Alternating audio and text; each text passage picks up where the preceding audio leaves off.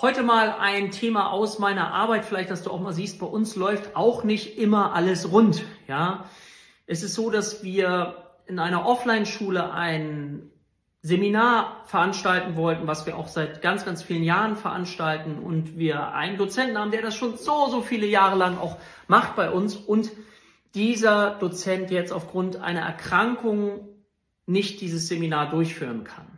Und auf einmal natürlich ist es so, dass wir schauen müssen, okay, wie kriegen wir diese Situation gelöst, auch für einen längeren Ausfall. Wir müssen dann schauen, neuer Dozent, der muss qualitativ aber hochwertig sein. Gleichzeitig müssen wir das mit den Schülern ja verschieben, dieses Seminar. Und da sind wir natürlich dann auch immer wieder angewiesen auf die Bereitschaft der Schüler, auf die Wertschätzung der Schüler, die uns da dann natürlich auch unterstützen dürfen, ist für alle blöd, aber letztendlich sind das Dinge, die natürlich auch in unserer Schule immer mal wieder auch vorkommen können.